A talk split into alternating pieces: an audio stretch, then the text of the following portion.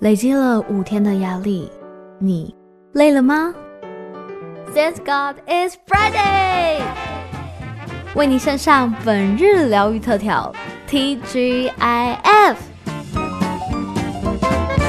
TGIF，欢迎收听。今天为大家准备的是水族特调，现场邀请到的是五九精品水族的创始人阿军。Hello，阿军。嗨，大家好。今天呢，阿军要来跟大家分享的，就是关于大扫除这件事情哦。现在大家都在除旧布新，对不对？但是水族箱里面，哎，也是要除旧布新的。今天有请我们的专业的阿军来告诉我们，在水族箱里面该如何来大扫除呢？好，因为过年快到了嘛，那大家都在帮家里面大扫除。那其实我们鱼缸呢，也是可以在过年前啊，先来做一个简单的大扫除。今天也来跟大家分享，帮鱼缸做一个基本清洁的方法。那我们一般清洁鱼缸的时候啊，会用到的工具，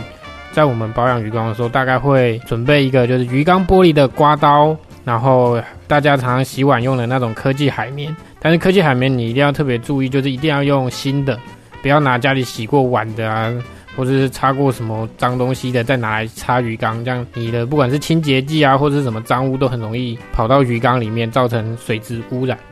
然后还可以再准备厨房纸巾，然后还有柠檬酸这些东西。那这是大概我们清洁鱼缸的时候基本上会准备的东西。嗯，那用法的话呢？像刚才我提到的，第一个是玻璃刮刀嘛，那它是特别针对鱼缸所使用，它比较不会刮伤鱼缸玻璃。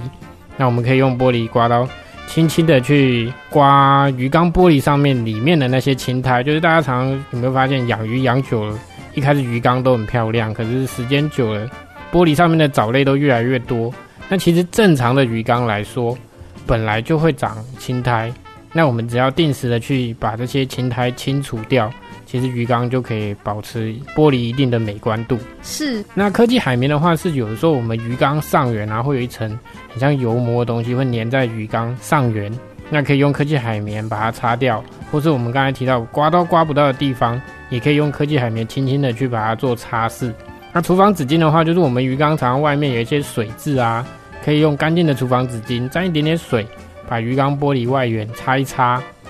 那柠檬酸的部分是。有时候我们鱼缸上缘结晶那一层太严重，科技海绵擦不掉的时候，我们可以用一点点的柠檬酸，然后粘在科技海绵上，然后用柠檬酸轻轻的擦拭看看。如果擦不起来的话，那就代表你真的太久没整理那鱼缸了。可能你就只能尽量把它擦干净，如果真的擦不干净，就假装没看到它吧。那我这边有个问题，你刚才有说那个玻璃刮刀啊，它的那个刮刀跟一般我们在可能清玻璃的时候使用到的那一种刮刀有什么不一样啊？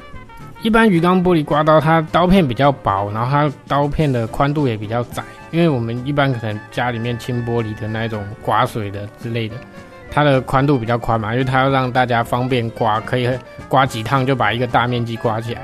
那鱼缸刮刀的话，鱼缸面积都不大，所以鱼缸刮刀都比较小，而且它会特别去挑选它的刀材，会比较保护玻璃，比较不容易伤到玻璃。然后另外还有特别注意，就是我们做完这些清洁啊，都一定要换水，就是因为我们刚才把那些东西都刮下来了嘛，例如藻类啊什么。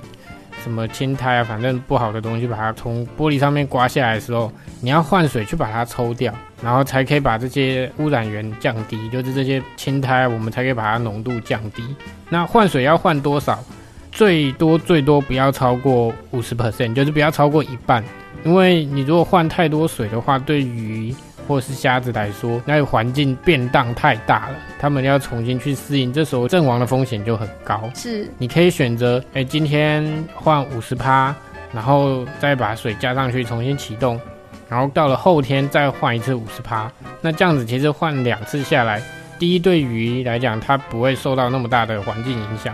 第二是你换两次的五十 percent 之后，其实水质就可以维持一定的良好状态。那刚刚还有另外一个提到科技海绵，因为我之前就我理解的是科技海绵，它是边洗它会边溶解，那那些溶解的东西不会溶到鱼缸里去吗？哦，那其实还好啊，因为科技海绵我们这里自己在使用上，其实你不会像洗一般的家里面的锅碗瓢盆一样使使用到那么多，然后使用的也不会那么大力，所以其他溶解的量很有限，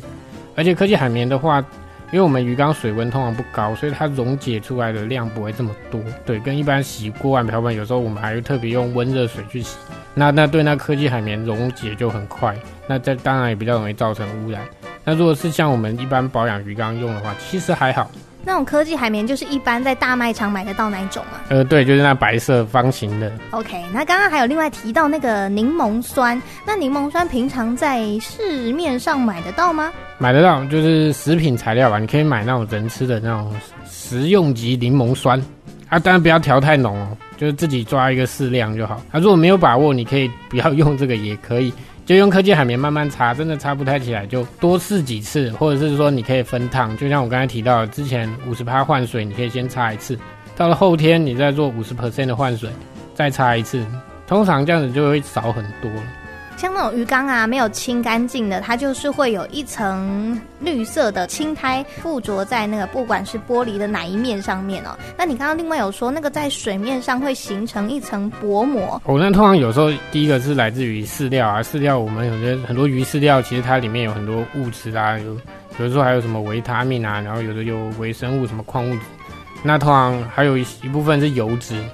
就是饲料很很多都是有肉类成分的嘛，那它会有油脂，所以油脂在水里面它一定会往上浮，那浮了浮久了它就会附着在鱼缸的上面。对，那那有一部分这个，那有一部分就是我们常常在鱼缸里面摆放一些石头啊，一些造景的素材。那石头其实它本身就泡在水中，它就会释放一些微量元素也，也也会释放矿物质跟钙质啊。那这些其实它本来就会往上浮在水面上，然后形成结晶。那就是为什么要用柠檬酸？因为柠檬酸它可以溶解掉一部分的钙质，那个通常组成是这样。那你刚刚说变结晶，它会不会是又很硬，需要用菜瓜布去把它刮起来啊？哦，对，这边要特别提到，就是我们常常有些客人的鱼缸啊，我们去他们家帮他看他们家鱼缸状况的时候，就常常看到哇，为什么他的鱼缸好像上面好多刮伤的纹路啊，或者是很多那种。很像就是鱼缸被很多东西划过的痕迹，那主要就是因为用错误的清洁方式。常见的错误清洁工具就是什么，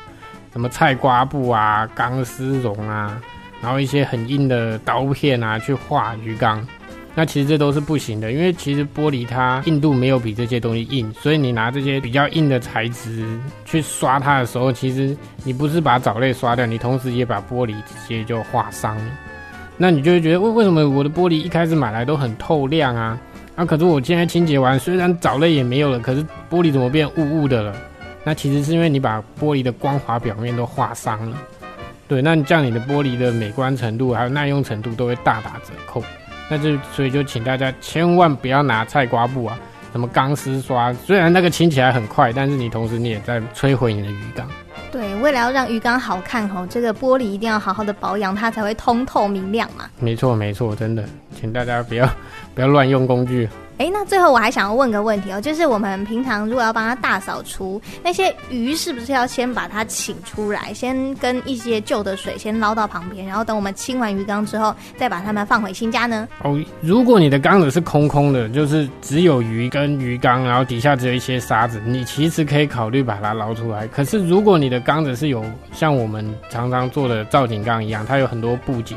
其实我们就不会建议大家把鱼抓出来，因为你如果把鱼抓出来，它如果紧张的时候到处乱钻乱窜，它反而容易去冲撞，或者是说它很容易跳出来，或者是它紧张的时候就很容易生病。一般比较安全的做法就是我们用水管把水吸出来，或者用小量杯把水舀出来五十 percent 或者三十 percent 都可以。那这时候其实对鱼来讲，它还是住在它原本的空间里面。以对生物来说，他会觉得这这环境其实变动不大，因为它只是水变少了，但是它整个水体来说是它原本适应的，